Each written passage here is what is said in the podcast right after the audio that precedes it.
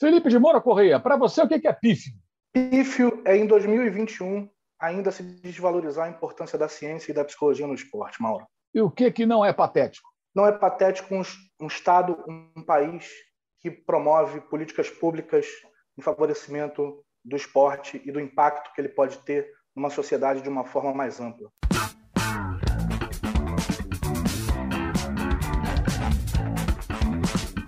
Patrocínio Amstel.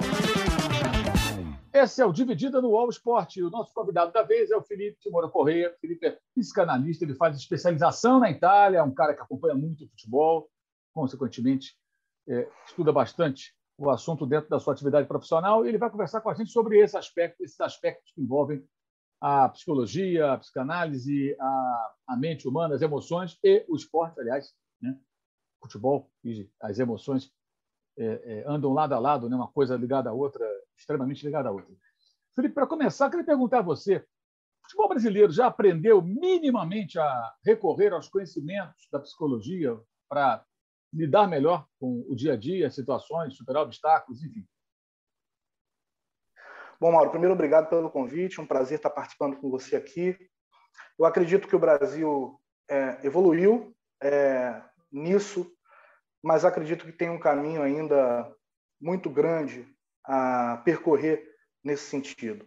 A psicologia precisa ganhar mais espaço, precisa ganhar mais voz. Eu acho que isso passa por um processo muito mais amplo pelo contexto do país, né? pelo contexto educacional que o país enfrenta, é, a valorização do conhecimento, como eu falei, da ciência e a psicologia ela está inserida nesse contexto. A psicologia ainda sofre muito preconceito, o futebol é um meio que sofre também de machismo, de muitas, muitas vertentes que dificultam a atuação de um psicólogo, a vaidade de alguns profissionais é, do meio, do departamento de futebol, insegurança. É, então, tudo isso colabora para que a psicologia do esporte, na minha opinião, ainda seja algo incipiente e tenha um campo muito grande para conquistar no Brasil.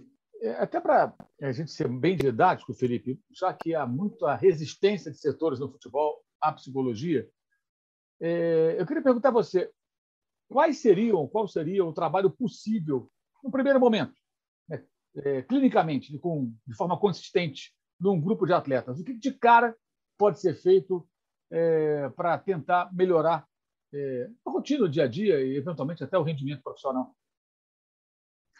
Pois é, Mauro, um psicólogo, na minha opinião, na vertente que eu creio e que eu faço na minha clínica, a partir da, do estudo da psicanálise, no meio de equipes esportivas, no meio de um funcionamento coletivo, eu só acredito, só acredito num trabalho profundo que demanda tempo, conhecimento e uma inserção do profissional da psicologia no, no meio daquela equipe, naquele departamento, para que esse profissional tenha tempo de conhecer. É óbvio que não é um trabalho clínico no sentido de, da clínica individual de um sujeito, mas o psicólogo precisa estar inserido naquele contexto com voz, respeitado, para que ele possa, nos mais diversos momentos daquela equipe, observar, pesquisar, intervir, promover relatórios para uma comissão, para um departamento. Quer dizer, ele vai conhecer o profissional, ele vai entender como aquele atleta funciona, como aquele atleta lida com cobrança, como aquele atleta aprende, como um atleta, o meio do futebol brasileiro, né? O Mauro hoje eu morando na Itália, eu percebo bastante as diferenças. É, você ainda tem no futebol brasileiro muito ex-jogador e o Brasil 90% dos ex-jogadores são pessoas que infelizmente não tiveram acesso à educação, por exemplo. Você tem esses profissionais nas mais diversas áreas do futebol técnicos, preparadores, é, eles estão todos ali. E quando a ciência entra, ela enfrenta muita dificuldade, ela suscita insegurança. E eu acho que é necessário o conhecimento daqueles sujeitos, como eles se relacionam, como eles se relacionam com a aprendizagem, como eles se relacionam com cobrança, como eles se relacionam com incentivo, como eles se relacionam com exposição, entre eles, como isso acontece. A gente tem relatos de clubes no Brasil, por exemplo, me recordo do Corinthians, um exemplo de uma equipe que não se dava bem, tinha o Edilson, tinha o Vampeta, Marcelinho, brigas. Mas alguém, mas alguém ali conseguiu centralizar a competição como centro da coisa. Então, aquele time não era formado por grandes amigos e foi um clube vencedor. Você tem outros exemplos em que isso não foi possível é, ser alcançado. Então, acho que tem muitas variantes e um profissional da psicologia não vai fazer um, um trabalho consistente com resultados em pouco tempo. Ele vai precisar conhecer aquele, aquele contexto, aquele ecossistema para poder pesquisar, observar, intervir e ter a intervenção dele respeitada e para que isso mude os rumos da, da coisa ali dentro. É, o futebol no Brasil ele, ele é curioso porque ele vai de extremos. Né? Você tem é, situações de paternalismo, né? com um dirigente uhum. que protege o jogador, jogador queridinho, jogador amigo da mídia, e muitas vezes o cara comete um erro, mas ele é bem relacionado, então vai ter sempre parte da imprensa que vai defender o cara, mesmo que ele tenha feito uma bobagem.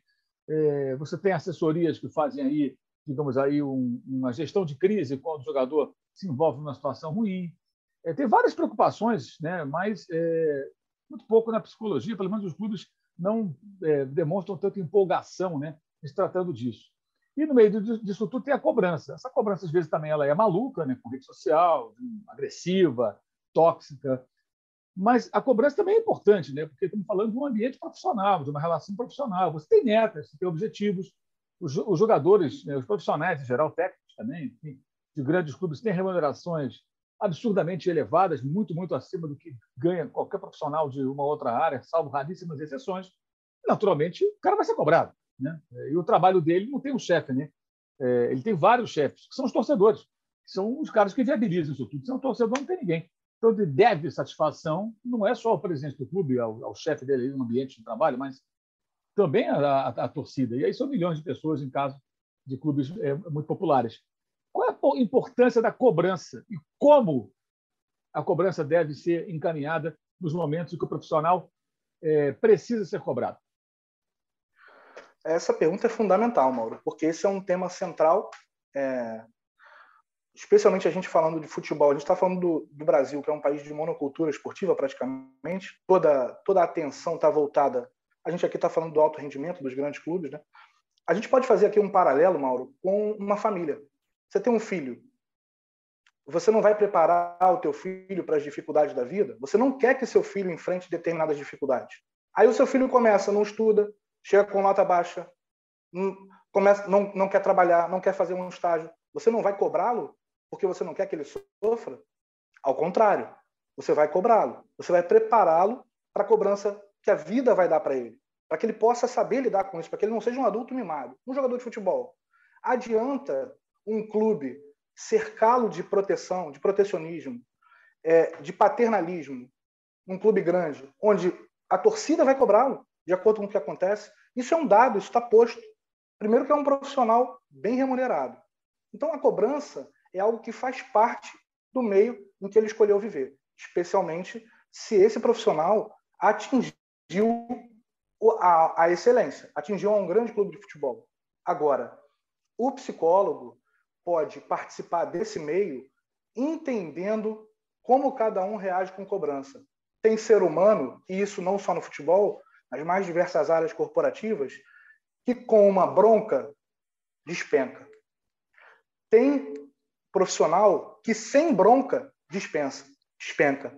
Então, o, o psicólogo ele pode estar ali observando como cada um lida com cobrança mas jamais suprimindo a cobrança, porque isso daí é nocivo também. A cobrança ela vai estar ali. Agora, entender como cada um reage melhor à cobrança, como se pode cobrar com aquele cara ali, fala desse jeito, com aquele cara ali, chama ele no canto. Isso é muito importante. Agora, prepará-los para a cobrança, fazê-los entender que a cobrança, especialmente, né, Mauro, nesse meio que hoje um jogador de futebol no Brasil é quase um superstar tem milhares de assessores, tem muita gente para dizer sim para eles. E a vida não é uma sequência de sims, né? Em nenhuma área. Exato. É, essa, esse é um ponto que realmente eu considero muito importante por conta disso, né? É a maneira como se lida com as questões é, é, profissionais, muitas vezes. Né? No futebol tem muita gente que fala que eu sou profissional na hora de renovar o contrato, mas nem sempre a postura é compatível. É, na vida do atleta, Felipe, em que contexto social pesa, em que o contexto social pesa por exemplo, na falta de estrutura, o cara que vem de baixo, o cara que não foi minimamente preparado para sucesso, assédio, muito dinheiro, é, enfim. De que maneira isso interfere, em geral, é, no desempenho do atleta?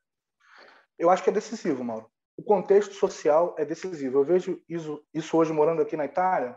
O, o Moraes Moreira tem uma letra bacana, né, em que ele fala: e agora como é que eu me vingo de todas as derrotas da vida?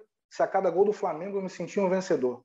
Então, quando você tem um país subdesenvolvido, pobre, em que o futebol despeja é, ali todas as derrotas da vida de um sujeito e as derrotas da vida de um brasileiro são inúmeras, são muito maiores do que, por exemplo, se vê aqui na Itália, do que um sujeito passa aqui na Europa.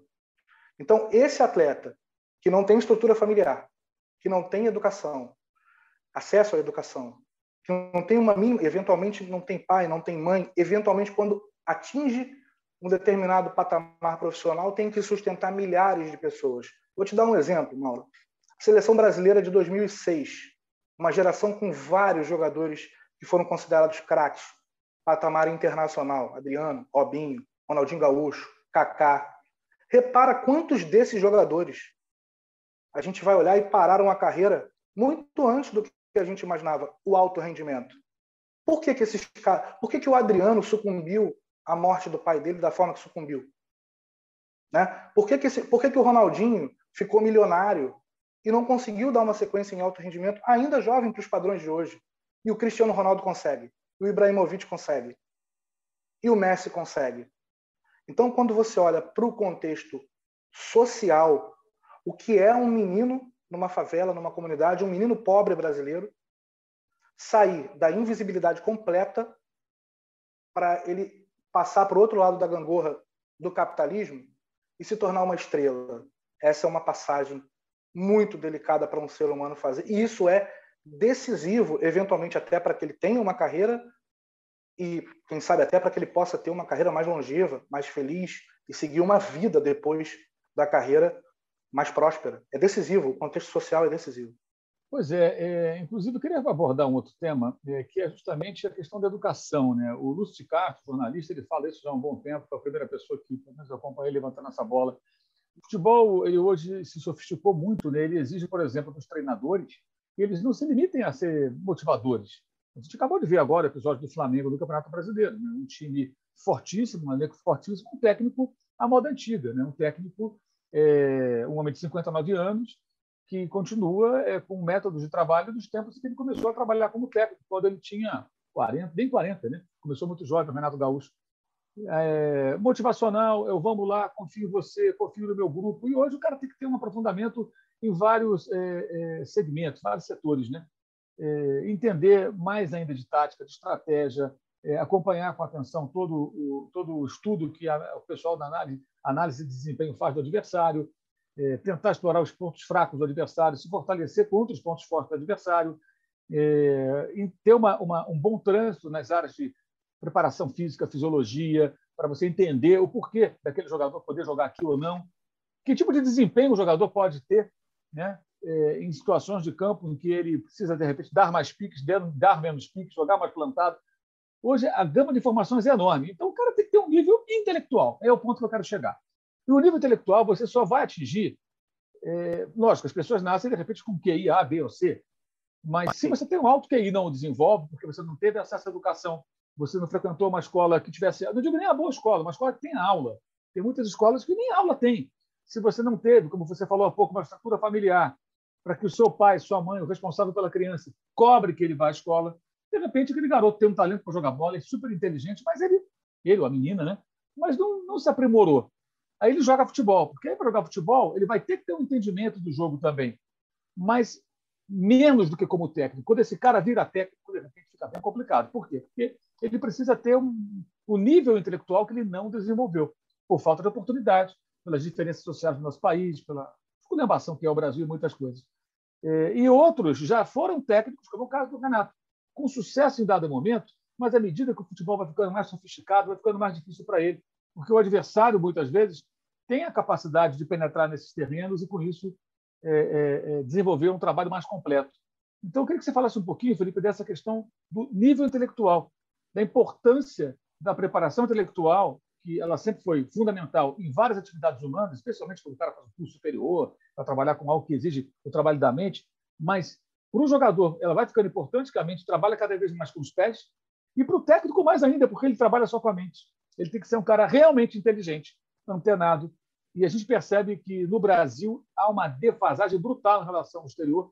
E a tese do Lúcio, com a qual eu concordo, queria saber a sua opinião, é de que o sucateamento da educação por décadas, desde lá do regime militar, colocou muitos brasileiros em condição de, digamos assim, intelectuais abaixo do que eles poderiam atingir.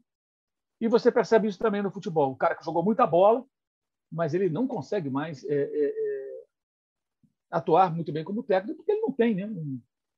não desenvolveu o seu, o seu nível intelectual. O que você acha disso? Eu acho perfeito, eu concordo plenamente. Já ouvi o Lúcio falando isso algumas vezes, e a gente estava falando aqui do contexto social. Então, quando você olha para um país como o Brasil, talvez em outros países bem menos, mas num país como o Brasil, é, esse jogador que vira treinador futuramente, 90% das vezes foi um menino pobre que sonhou mudar de vida. É, é, é, a questão é essa. Teve que muitas vezes largar a educação para poder seguir a profissão. A gente olha para o Brasil, e aí não estou citando é nenhuma crítica a nenhum dos profissionais, mas técnicos renomados do Brasil dos últimos anos, Murici, Abel Braga, Luxemburgo, Felipão, todos ex-jogadores, todos vindos praticamente dessa realidade que a gente está falando aqui. E aí quando você chega no nível do conhecimento que o futebol exige hoje, quem já leu o livro do Guardiola, o Confidencial, viu o que, é que ele fez depois que ele sai do Barcelona. Ele vai jantar com Kasparov. Olha a diferença. Quais são os desafios que um técnico tem hoje? Eu tenho certeza que você pode ter um técnico muito inteligente, muito comunicativo, mas que eventualmente não sabe gerir um grupo. Ele precisa saber gerir um grupo. Olha o quanto um psicólogo pode ajudar nesse meio, percebendo essas dinâmicas, mas sendo escutado. Esse técnico precisa ter um desafio de comunicação, de saber se comunicar, porque ele vai lidar com 30 atletas que vêm das mais variáveis origens. É um cara vindo da Europa, é um cara vindo da divisão de base, é um cara que acabou de chegar de um, de um alojamento, de um clube pobre. Ele precisa se comunicar de uma forma em que todo mundo entenda ele. Ele precisa não ser inseguro com o conhecimento. Então, a realidade educacional do Brasil, para mim, ela é decisiva por exemplo, a seleção brasileira não, não venceu uma seleção europeia desde 2002 na Copa do Mundo. Ela é decisiva. Então, se os técnicos são ainda um reflexo de um país que não investe em educação, isso vai se refletir nos resultados do esporte do país, de alto rendimento. E isso toca diretamente a minha profissão. Porque esse técnico que não tem o determinado conhecimento para intervir em algumas situações, ele vai se mostrar inseguro diante de um profissional que vá ao lado dele poder ajudá-lo. Vai se sentir inseguro na posição dele. Então, é um caminho sem volta. Eu acho que o Brasil está passando por essa transição. Eu acho que a passagem do Jorge Jesus pelo Brasil deve ser pedagógica, deve ser pedagógica. A gente não está falando nem de um técnico que frequentou os maiores clubes europeus e ele fez o que fez no Brasil. É, então, é muito importante que não haja também, né, Mauro, esse corporativismo no meio. O meio precisa se reinventar e, óbvio, um país que fornece uma educação melhor é, vai possibilitar melhores resultados. Basta você ver a diferença de educação que a gente tem, mesmo na América do Sul, na Argentina, no Chile, no Uruguai. Você veja o quanto isso se reflete, por exemplo, no sucesso dos técnicos argentinos, o quanto se reflete nos jogadores argentinos que saem do país e não, não fazem um bate-volta um bate um ano depois, como a gente vê tantos brasileiros fazendo, tantas dificuldades de adaptação a uma nova cultura, a uma nova realidade. Então, acho que a tese do Lúcio é, eu corroboro completamente e ela interfere totalmente no que acontece dentro de uma equipe esportiva e dentro de um cenário esportivo de um país. Recentemente, o Michael do Flamengo deu uma entrevista ao canal do YouTube Barbaridade e revelou, é, tem meses isso, poucos meses, né, que teve depressão, que ele pensou em se matar, que ele queria ver como, como era se atirar do, do, do, lá do, da janela do apartamento, uma coisa bizarra, até sinistra. É, e, claro, isso, evidentemente, depois foi detectado que tinha depressão. Ele agradeceu muito o apoio do clube. Aliás, eu acho até impressionante como as pessoas tratavam essa questão da recuperação técnica do atleta. É, quando o Renato era o técnico do Flamengo ainda, ah, o Renato recuperou o jogador. Não foi o Renato que recuperou o jogador. Foram as pessoas e a, a ajuda profissional que recuperaram o jogador. Pessoas, ele mesmo diz isso, né? Ele foi apoiado pelos colegas de times mais experientes, o dirigente o abraçou, que o clube, ele cita que o clube o apoiou e colocaram também é, é, para acompanhamento até psiquiátrico, né, para que ele pudesse ser tratado, pudesse se recuperar. E aí ele se recupera, é, já começa a recuperação ainda com o Rogério Ceni no começo do ano, quando ele passa, inclusive, a, a, a fazer. volta antes das férias né, para jogar, para jogar no meio dos garotos ali e tal. Aí ele é líder de assistência do Campeonato Carioca e ele vai crescendo, crescendo. No momento do Renato, o técnico, ele meio que explode, né? E quase faz até um gol de título, né? Se ele acerta aquela bola no final, ele vira herói. Quer dizer, olha, olha de onde ele saiu, de um jogador indesejado para um cara que virou artilheiro do brasileiro dado momento, quase fez um gol histórico, quase. Mas estava lá, jogando. Antes ele entraria em campo. E aí as pessoas tratam como se fosse, ah, não, o Renato, uma conversa ali. Não é meio absurdo isso, né? As pessoas acharem, até jornalistas, muitos, muitos jornalistas, falarem sobre um trabalho que foi feito com apoio de colegas, amigos eh, e profissionais, dito pelo atleta, aí a pessoa trata como não, o técnico motivador veio aqui, botou ele para jogar, falou algumas palavras de, de, de incentivo. Claro que o Renato também ajudou. Ele faz parte desse processo, né? como, como, como chefe do, do, do atleta, técnico, pela experiência que tem no futebol. Ele é um cara, de fato, que tem ali alguns predicados nessa área, de ser motivador. Não, está comigo, eu garanto, você é bom. Isso também ajudou, evidentemente. Mas não foi só. Não é muito raso isso, não. A gente também não, não trata essas questões uma maneira é, primitiva. Não tenho a menor dúvida disso. Falta de conhecimento, né, Mauro? a, a, frase, a gente, eu já ouvi isso da boca de alguns técnicos, né? E de alguns outros profissionais também de outras áreas. Ah, eu tenho que ser um pouco de tudo. Eu tenho que ser técnico e psicólogo. Lamento, você não vai ser técnico e psicólogo. Você pode tentar ter um olhar para a pessoa, mas você não vai ter uma intervenção técnica. E depressão é uma doença, uma doença que, que demanda tratamento profissional. Se não tiver, se o Michael, exemplo que você deu, não tiver é, o tratamento profissional adequado pode ser o técnico que for, dando força, dando tapa nas costas, abraçando, jogando para o alto, botando foto da família, botando vídeo, não vai acontecer nada. Ele não vai superar. Depressão é uma doença que necessita de tratamento. E outra, o preconceito do meio, né, Mauro? Quantos jogadores a gente não conversa com colegas que trabalham no meio, tem, inclusive, receio de procurar uma ajuda por medo de, se, de ser encarado como uma fraqueza, por medo de se desvalorizar, por medo de ser encarado como uma frescura né, da vida, por querer se mostrar forte. Então, é, quem, quem acha que um jogador que esteja, esteja com qualquer problema desse nível, e hoje a depressão, veja que curioso, o, o Michael enfrenta uma depressão após ele assinar o contrato que provavelmente resolve a vida financeira da, vida, da família dele. Não tem a ver necessariamente só com dinheiro, com grana, com contrato, que é um engano muito grande que se comete, especialmente no Brasil, porque eles fazem justamente essa passagem. Você vê, o Michel teve uma depressão, saiu da realidade dele, viu que ele ganhou um mundo que ele não conhecia, saiu do ninho dele, da proximidade provavelmente de pessoas queridas, e olhou para um gigante e falou: O que, que eu faço agora?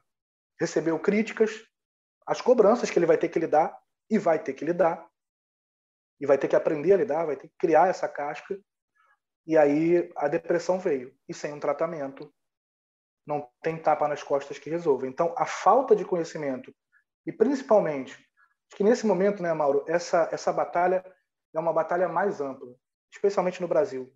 É uma batalha pelo conhecimento, uma batalha pela universidade, é uma batalha pela pesquisa, pela ciência. E a psicologia está inserida nisso. Sempre esteve, enfrenta muitas dificuldades ainda, e se não vencer essa batalha, vai continuar tendo técnico dando fralda para jogador em preleção de final e achando que isso resolve. Em dia de Comebol Libertadores, nenhuma diferença importa. Todos estão unidos pela mesma paixão e prontos para celebrar com a Amstel. Amstel, patrocinadora oficial da Comebol Libertadores. Todo mundo é bem-vindo. Beba com moderação. É, e tem o caso do Adriano também, né? O Adriano, é jogador que teve uma carreira é, que não foi espetacular, teve grandes momentos na Europa e no Brasil. Mas não foi espetacular como poderia por questões também de, é, de, de cunho pessoal. Né? é, não pelo que, que interferiam no seu desempenho de, de atleta. Né? Então, você falasse um pouco do caso do Adriano, que acho que é um caso bem marcante, né? Morte do pai e, e tudo que desencadeou depois. O Adriano é um caso muito nítido, né, Mauro? É, eu sou do Rio de Janeiro. É, a gente vê o quanto ele, ele, ele tem apego, diferente até de outros, outros jogadores brasileiros muito, muito conhecidos. Ele tem um apego muito grande à realidade dele. O Adriano vive na comunidade dele, vive visitando os amigos. E, e você perceba que o Adriano não suportou a morte do pai. Até hoje ele não suportou. Não tenho informações exatamente sobre que tipo de tratamento ele, ele pôde fazer, mas você não tem a menor dúvida, não tem a menor dúvida de que se o Adriano fosse fruto de um país que investe em educação, que investe em social, que investe na psicologia, você não tenha dúvida de que o Adriano teria uma carreira mais longeva e uma vida mais feliz. A gente cansa de ver imagens dele por aí, você vê que ele não está no momento legal da vida dele. Então, a morte do pai para esse rapaz foi decisiva para ele degringolar vida e carreira. A gente já, já quem, quem gosta de esporte de futebol, já leu e já ouviu quantas histórias dessas no Brasil de jogadores que chegam ao estrelato e não suportam e por um determinado contexto familiar, cultural, social, a vida do cara desanda e às vezes acaba até numa pobreza, na miséria, perde tudo que ganhou e, e o Adriano parou, inclusive, muito novo, né? parou do, no alto rendimento. Ele tinha certamente lenha para queimar e não conseguiu. Não foi possível para ele superar o luto da morte do pai e ele não conseguiu seguir na profissão, seguir no alto rendimento, fruto dessa realidade que a gente está falando, sem dúvida, é, num contexto diferente, o final da carreira dele, eu digo, poderia ser bastante mais satisfatório para ele. Pois é, é, essa, agora eu queria que você falasse um pouquinho também de uma outra questão, lógico, sem citar nomes, não vou te pedir uma coisa dessas, mas essa forma rasa como o futebol muitas vezes trata o tema, né? O tema psicologia no esporte, no futebol, não proporciona o surgimento de muitos oportunistas, gente sem qualificação. Eu vejo algumas coisas de autoajuda, coaching, é, os caras se vendendo como, sabe, capazes de transformar o comportamento do profissional do futebol. É, e aí fica aquele aquela montanha de palavras ali, de lugares comuns. E, e, claro, muitas vezes, aí vou voltar à questão da intelectualidade. O cara não desenvolveu o lado intelectual, então ele também não tem a capacidade, é, a percepção de, de notar, cara, o que esse cara está falando? O que, que isso tem? Isso aí eu já sei, isso aí alguém já me disse, isso aí meu colega de time fala, isso aí o técnico paisão fala para mim, esse blá, blá, blá. Eu preciso de algo mais específico, eu preciso de algo que vá no ponto, alguém que identifique o que, que eu tenho que fazer, onde que eu estou errado. Né? Porque é o seguinte: toda vez que você procura uma ajuda, ajuda, ajuda psicológica, é para quê? Para detectar seus erros, os acertos que eventualmente você não percebe que está acertando e acha que está errando, colocar sua vida no prumo, no trilho e seguir em frente, superar os obstáculos. Então, por isso que muita gente faz terapia a vida inteira, né? Porque você sempre está precisando acertar os ponteiros de alguma maneira, é, uns mais, outros menos, e quando ela funciona, de fato, você, você sai dali já fazendo mil reflexões e, e já querendo colocar em prática, né? as novas ideias que surgiram a partir daquela troca é, entre o profissional e, e o paciente. É, eu queria que você falasse um pouco sobre isso. Esses oportunistas, né, sem citar nomes, claro, cada um, tem de tudo. Tem até gente que foi técnico e, de repente, se vende aí como, como grande especialista. Vou resolver a sua vida, eu sei tudo. Aí, meia dúzia de lugares comuns ali, umas frases feitas e tudo bem. E, às vezes, morde uma grana, né? Ganha dinheiro com esse negócio, quer dizer... Isso não é um sinal de atraso nosso também, não, Felipe? Mauro, é um sinal de um grande atraso. Esse fenômeno, por exemplo, você citou aí autoajuda, os coaches, não quero nem generalizar a questão, a gente vê um fenômeno bem recente, fruto de um, de um neoliberalismo é, feroz que invadiu a sociedade. Esse fenômeno do coach, por exemplo, é, é muito comum hoje, né? Deram um nome, enveloparam bonito, e muitas vezes, como você está falando, são profissionais que, que fizeram cursos de meses e são bem relacionados, eventualmente. É óbvio que não é todo mundo, tem os bons, mas é isso é onde a psicologia precisa se fazer respeitar. Né? Infelizmente, não depende só do psicólogo, a classe precisa se fazer respeitar, porque, como eu estava falando, você não vai fazer um milagre na cabeça, você não vai conhecer um elenco, você não vai fazer um, promover um resultado esportivo consistente contratado para dar uma palestra, duas palestras, para falar antes da semifinal e da final. Não vai acontecer isso. Né? Então, quem se presta a esse papel é, não vai obter o resultado é, satisfatório, fruto de uma sociedade, né, Mauro, que quer o resultado imediato para tudo, que quer a pílula da depressão, que quer a pílula da felicidade. A gente vive hoje numa sociedade em que o resultado é, precisa ser para ontem. E você fala de profissionais, desses oportunistas, como você falou, tem bastante, tem bastante, que vendem o resultado rápido, que vendem a pílula mágica. E a pílula mágica no ser humano, sinto informar, para ser humano, especialmente para coletivos que se relacionam de forma tão complexa entre si, com imprensa, com torcida, com técnico, não tem pílula mágica. Então, quem vende que ah, vem, vem um mágico aqui, vai falar duas, três coisas, vai mostrar um vídeo, e esse cara que ia jogar seis, nota seis, hoje vai jogar nota nove. É, acredita quem quer. É, exatamente, acredita quem quer. E na Europa aí, você está na Itália já há algum tempo, está aí fazendo especialização, queria que você falasse um pouquinho de as diferenças que você percebe é, é, da forma como os europeus tratam essa questão. Primeiro que eu percebo, aí a gente fala de novo do nível educacional de uma sociedade que está muito na frente da sociedade brasileira. Por conta disso, é uma sociedade que valoriza o esporte. Eu vou te dar um exemplo. Eu estou morando hoje na minha segunda cidade aqui na Itália. A primeira cidade que eu morei, que se chama Mantova, na Lombardia, eu acabei de ver que o prefeito assinou um benefício de 300 euros para cada família que não tem dinheiro para que seus filhos pratiquem o esporte. Esse cara não recebe 300 euros. Esse cara vai à prefeitura, demonstra, é um documento que todo italiano tem, a renda dele, prova que ele não pode pagar uma escolinha de futebol ou de tênis para o filho, e a prefeitura subsidia, subsidia, subsidia isso para ele. Então, isso é um país que investe no esporte. Além disso, aqui a gente tem aqui um país que não é um país de monocultura esportiva. Para você ter uma ideia, eu desci no mercado na Páscoa e eles vendem um ovo de Páscoa do, da MotoGP, que é super acompanhado aqui. A Fórmula 1 é desnecessário falar o quanto o italiano gosta de Fórmula 1, mas vôlei, basquete extremamente incentivado aqui. O futebol ele está nesse meio. Então o que acontece? Como a gente citou a letra lá do Moraes Moreira, né? o, o, o próprio torcedor italiano, apaixonado, completamente apaixonado, ele é apaixonado pelo clube dele, ele não está despejando naquele clube, naquele jogador, naquela derrota, a frustração que ele vive na vida. Isso é uma diferença muito grande. Ele vive a tristeza. Você tem todo tipo de manifestação, boa e ruim, que a gente tem em coletivos, em massas. Sim, temos. Mas a diferença é que esse cara, além dele ter acesso a, vários a várias outras paixões, a vida dele a única alegria dele não é aquela. Isso muda muito a cobrança que a sociedade despeja naquele esporte, naquele clube, naquele jogador.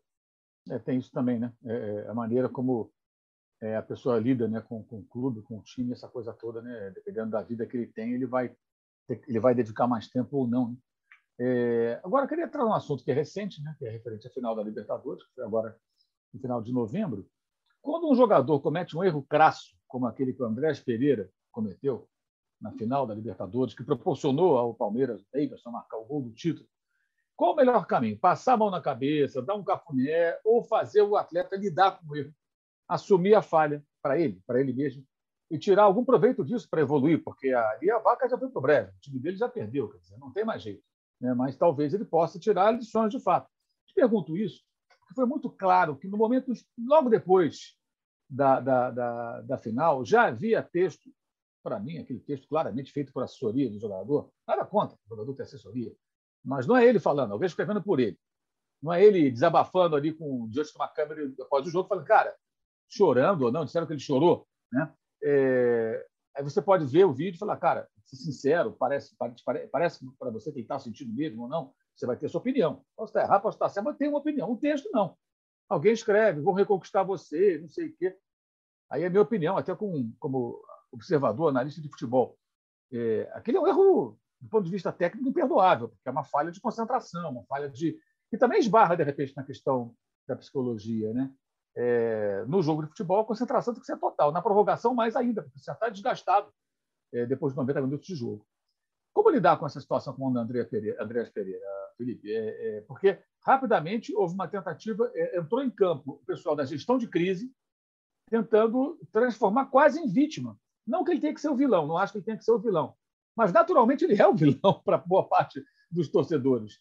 E aí tentam fazer como se ele fosse a vítima. Ele também não é a vítima. Vítima ele não é. Na verdade, ele errou, cometeu um erro, e o erro dele foi muito grave. E aí entra uma outra questão que eu acho que dá para amarrar nisso tudo, né? do futebol e da, das suas contradições. No próprio clube onde ele joga, os dirigentes, muitos deles vieram aí do universo dos negócios, do mundo corporativo, executivos, donos de empresas, CEO, e eles adoram falar que as experiências desse universo têm que ser aplicadas no futebol. Eu acho até que podem ser aplicadas com, com adaptações, porque o futebol tem suas peculiaridades. E eu duvido, Eodó, que numa dessas empresas é, importantes, grandes, né, um executivo, um profissional que cometa um erro que proporciona um prejuízo de milhões, aí eu falo só da parte financeira, milhões de dólares, no caso ali, o prejuízo não é só financeiro, é esportivo, emocional, de imagem, de tudo. Né? É, esse cara dificilmente se sustentaria no emprego. Não estou defendendo a rescisão do contrato com Andrés, pelo contrário, mas apenas mostrando que o mundo corporativo ele é selvagem e implacável. Mas mesmo quem quer colocar essa prática no futebol, não faz, não consegue. Pelo contrário, surge quem tente transformar quem errou em vítima, quando ele não é vítima. Então, como lidar com isso? Se o Flamengo tivesse um psicólogo trabalhando, conhecendo jogadores, sabendo suas virtudes, defeitos, predicados, fraquezas, pontos fortes, como lida com isso? Para que o jogador também reaja e o grupo e todos possam é, superar esse momento extremamente complexo. É, essa, essa é uma parte importante da, da, da, sua fala, Mauro, porque aí é importante. Ele vai ser cobrado, ele vai ser cobrado profissionalmente, como você falou. Aí é uma relação profissional. Ele comete um erro profissional grave. Aí qual é a parte boa de você ter ali um profissional capacitado para atuar? Porque esse cara ele vai ser cobrado pela direção, ele vai ser cobrado pela mídia, ele vai ser cobrado pela torcida, e aí ninguém tem controle de que nível isso vai atingir. Não se tem esse controle essa cobrança ele vai receber. É importante que ele receba a cobrança da direção, que são os chefes dele. E o psicólogo ele pode atuar aí preparando esse cara para essa cobrança, fazendo entender que ele vai precisar suportar essa cobrança para seguir na carreira dele, onde quer que ele vá. Se ele vai seguir no clube, caso ele não vá seguir no clube. O psicólogo não precisa, não precisa ser o cara que vai chegar com um chicote. É até importante, ele tem esse espaço para atuar. Vai chamar o cara e vai falar. Até no caso, você deu um exemplo, um cara que veio de fora. Ó, olha aqui, você vai lidar com isso, com isso, com isso. Você cometeu um erro. Vai preparar o cara para a cobrança que ele vai receber. Agora, paternalismo nessa hora não vai ajudar o clube, não vai ajudar a direção, não vai ajudar a carreira do jogador, que pode eventualmente errar de novo.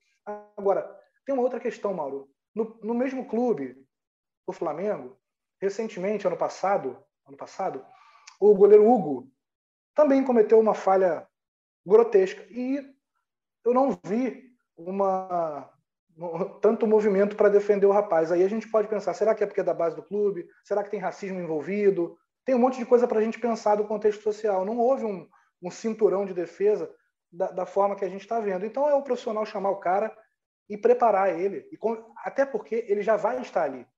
Ele já sabe, o profissional que está no meio, como eu estava falando, demanda tempo, ele já provavelmente tem pistas de como esse cara vai reagir com a cobrança.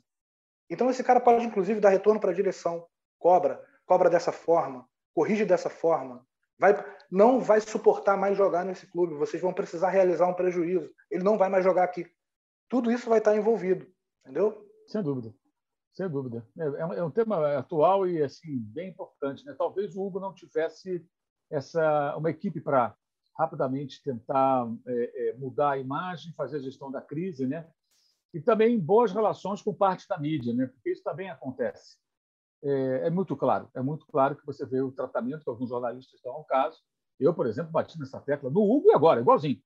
Minha opinião é a mesma. O Hugo falhou gravemente. Ah, um ou outro, ah, mas o garoto, ele é garoto, não. Ele é um profissional, adulto, jogando num clube importante, falhou numa Copa do Brasil e falhou na final do Campeonato Brasileiro, na última rodada. O Flamengo quase perdeu o título brasileiro por conta daqueles dois erros dele. Primeiro foi uma bola que ele não defendeu aqui, no segundo que ele repõe a bola no pé de Daniel Alves, São Paulo faz o gol da vitória. Gravíssimo, gravíssimo. Já tinha cometido o erro antes. Né? E, e aí você imagina também, no caso desse, né? no caso do Hugo, o sucesso muito repentino, que ele era o quarto goleiro, de repente ele faz boas defesas no jogo contra o Palmeiras, outros bons jogos, aí ele vira a esperança do gol, e aí sai notícia de que o empresário comprou um carro de 400 mil reais, depois sai uma outra notícia que ele terminou com a namorada de muito tempo. Não me interessa a vida pessoal dele, mas eu estou abordando esses pontos, porque foram amplamente noticiados por, por sites. É, eu fico aqui pensando nessa hora, até que ponto toda essa mudança na vida desse rapaz não afeta o desempenho? Esse é o ponto que eu quero te perguntar.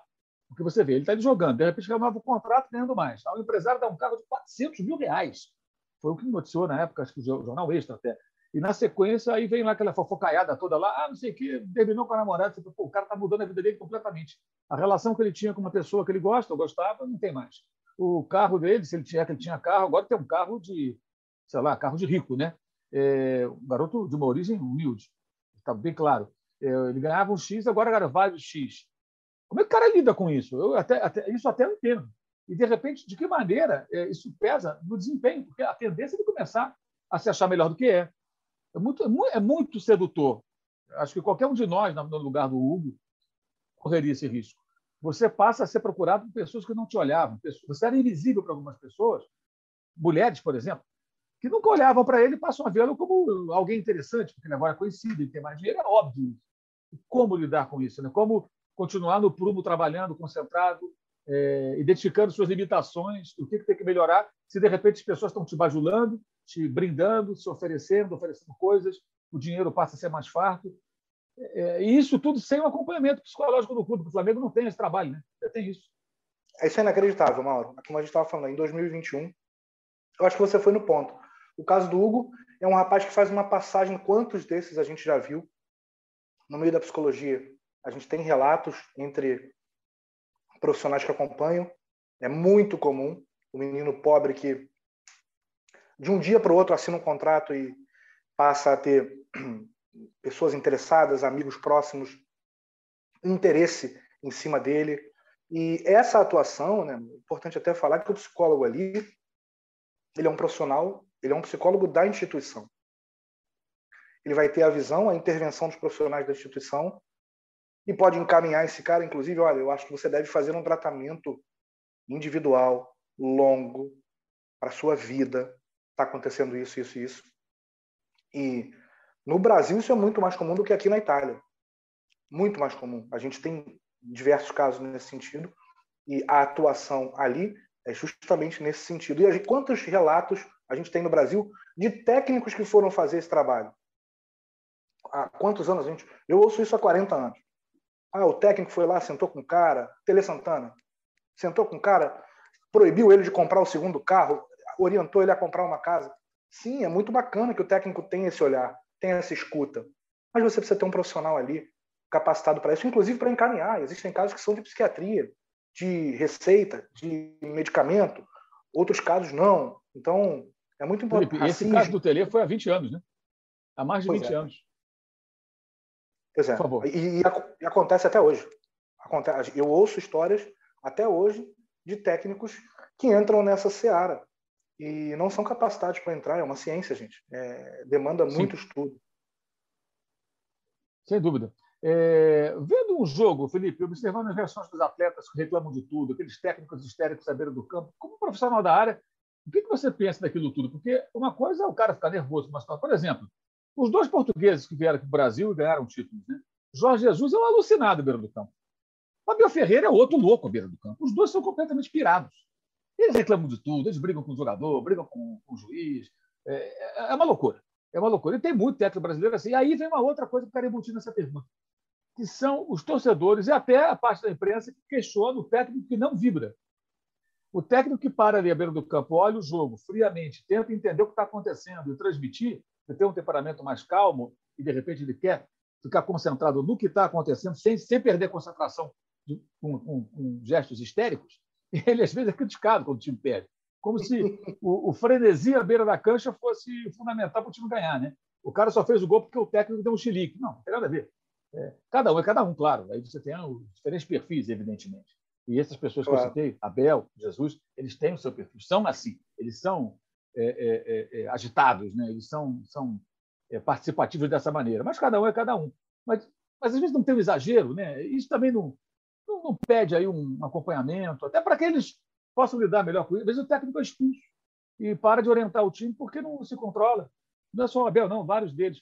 Como você, com seu olhar profissional, está vendo um jogo, vê o técnico tendo esse comportamento, o que, é que você pensa?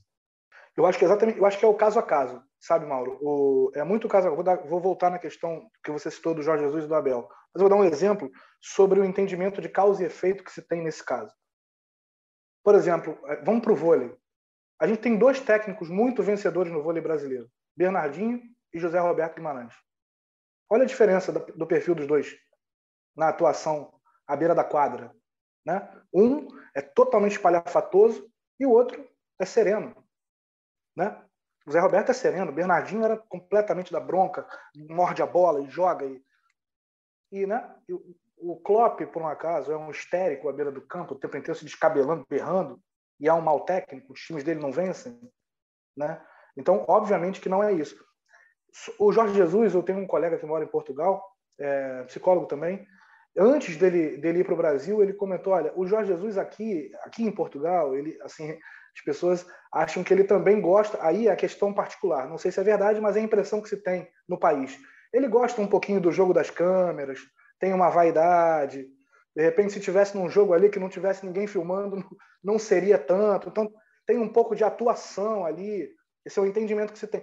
Então, eu acho que é no caso a caso, Mauro. Tem caso, o Bernardinho, por exemplo, eu acho que seria muito difícil e aí entra a singularidade. Isso aqui é a importância do psicólogo. Compreender a singularidade. Tem um cara que você vai chegar e vai. Não, não vai adiantar. Eu creio que o Bernardinho seja um caso desse. Não vai adiantar, você não vai tolir. O cara ele só funciona daquele jeito. Talvez o Sampaoli também. O cara só funciona daquele jeito. Agora, tem casos que você pode chegar para o cara. O cara vive sendo expulso, o cara prejudica aqui, ele também prejudica a equipe, ele passa uma tensão desnecessária para a equipe dele, o profissional vai atuar nessa área e vai poder intervir. Agora, aquilo que a gente fala da dificuldade no Brasil é para que. Imagina um psicólogo no Brasil que ganha X chamar um técnico que ganha X vezes um milhão para fazer um aconselhamento profissional sobre o comportamento dele. Como é que isso é encarado no Brasil? É isso que tem que mudar. Muito se fala em força mental no esporte, né? em algumas modalidades individuais, como o caso do tênis, ela me parece ainda mais preponderante. Mas quando o jogador comete um erro como esse do André, para ficar no exemplo, teve o famoso erro do Karius, goleiro do, do, do, Liverpool na final da Liga dos Campeões contra o Real Madrid, falhou clamorosamente dois gols, um deles é uma reposição de bola errada. É, aquilo pode retratar desconcentração, um momento de fragilidade mental, pode ser isso? Ou seja, em algum momento você não está totalmente é, integrado com o jogo. Você tem, você está pensando em outra coisa, você não está 100% atento à bola que está vindo na sua direção, o adversário que está perto, ou na hora de repor a bola, o posicionamento do adversário. É, como é que explica isso? Como é que cientificamente pode se tentar? Porque tem uma, tem uma falha, tem um, um apagão ali de um segundo, pelo menos. É, em condições normais, esses jogadores não cometeriam tais erros. Então, me parece que tem uma hora ali que a coisa some e quando ele vai ver já é tarde demais. É, qual, qual, como se explica isso do ponto de vista científico? É, do ponto de vista científico, você tem que ir para o caso a caso. Você, tem, você pode ter profissionais é, que tenham dificuldade de concentração, você pode ter um lapso de concentração num, num lance. Agora, de novo, falando como alguém que trabalha com a singularidade. Você pode ter um cara que está com um filho doente em casa. Você pode ter um cara que acabou de se separar de um casamento. Né? Você pode ter, ter um cara que acabou de descobrir que está com uma doença, ou que o pai está com uma doença que acabou de receber uma, a sanção da justiça, que acabou de receber uma proposta, joga no, joga no Curitiba, acabou de receber uma proposta do Barcelona, né, naquele dia. Né? É, então, é, a família acabou de ser despejada de onde morava, um, um tio. Então, agora, é, tudo isso afeta onde? Nesse ponto que você tocou, na capacidade do cara estar naquele momento concentrado na atividade profissional que ele realiza. Agora, as variáveis que podem concorrer para que esse cara tenha condições de se concentrar 90 minutos, 120 minutos numa atividade profissional são muitas e num país como o Brasil, muito mais. Felipe de Moura Correia, psicanalista, falando com a gente, ele que vive na Itália, acompanha futebol, estuda os assuntos ligados ao esporte. Qual a dividida que um profissional da sua área não pode perder? Pô, Mauro, A dividida, a dividida que um psicólogo não pode perder, um psicanalista não pode perder, falando do, da atuação no esporte, que é o nosso papo aqui hoje, é a primeira dividida de todas, que é conquistar o seu espaço profissional, o respeito da classe, para que ele possa atuar e promover as mudanças que são possíveis de fazer com um trabalho consistente, no tempo, com ciência e com o conhecimento que ele tem para disponibilizar. É a primeira dividida de todas. É ter o espaço que merece ter para realizar o seu trabalho. Isso ainda não está totalmente sedimentado no Brasil, na minha opinião. Para finalizar, Felipe, nossa perguntinha final: de que maneira você acha que o uso do celular, que cada vez mais faz as pessoas ficarem vivendo ali no seu universo, né? ele isola atletas e reduz convivência? Isso atrapalha dia a dia, concentração, viagem. O cara não está conversando com o colega do lado, ele está no WhatsApp, ele está na rede social, ele está vendo algum vídeo, alguma coisa. Está é, tá no quarto, de repente, dividindo com o companheiro, mas os dois se falam, cada um dentro do seu próprio mundinho ali no aparelho.